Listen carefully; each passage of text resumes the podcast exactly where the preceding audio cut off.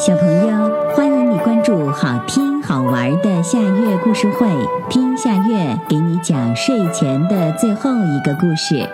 你准备好了吗？现在夏月故事会开始啦！爱哭的小熊。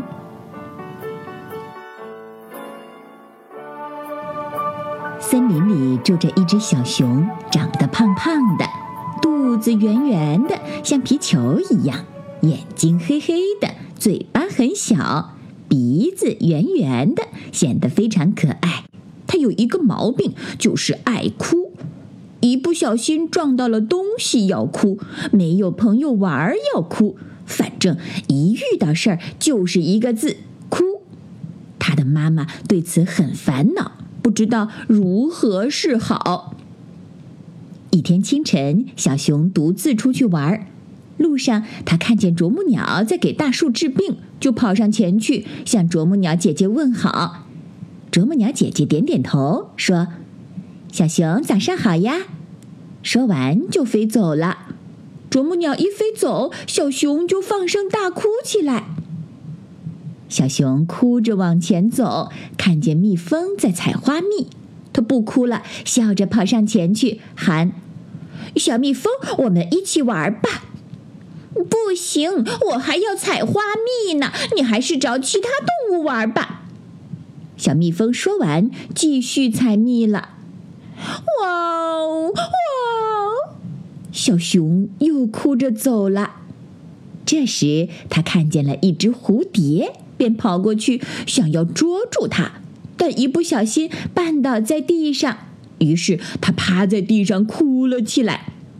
他的哭声正好惊醒了一只正在石头上睡觉的蚂蚁。蚂蚁揉揉眼睛，大声的喊道：“怎么下起雨来了？”雨似乎越下越大。蚂蚁抬头一看，艳阳高照，原来是小熊的眼泪。蚂蚁大声的喊：“小熊，小熊，你为什么哭啊？”小熊听见有人喊他。看看，西瞧瞧，没人呀。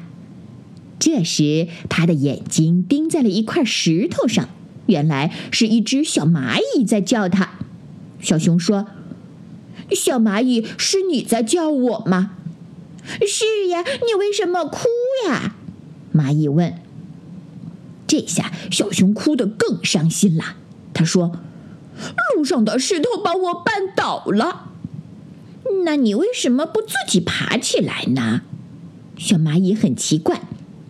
不行，我要等妈妈来扶我。小蚂蚁听了，笑得在石头上打起滚来，可是，一不小心就掉到地上去了。小熊正想伸手去扶小蚂蚁一把，小蚂蚁却自己爬了起来。哎呦，疼死我啦！小熊见小蚂蚁没有哭，还自己爬起来拍打着身上的灰尘，非常惊奇。小蚂蚁，你真勇敢呀！小蚂蚁笑了笑说：“那当然了，我们蚂蚁家族是最勇敢的。”小熊听了，默默地爬起来走开了。从此，小熊再也没有哭过。小朋友。这个故事的名字是爱哭的小熊这也是今天的最后一个故事。现在到了该睡觉的时间好好的睡一大觉做个美梦。我们明天再见啦晚安。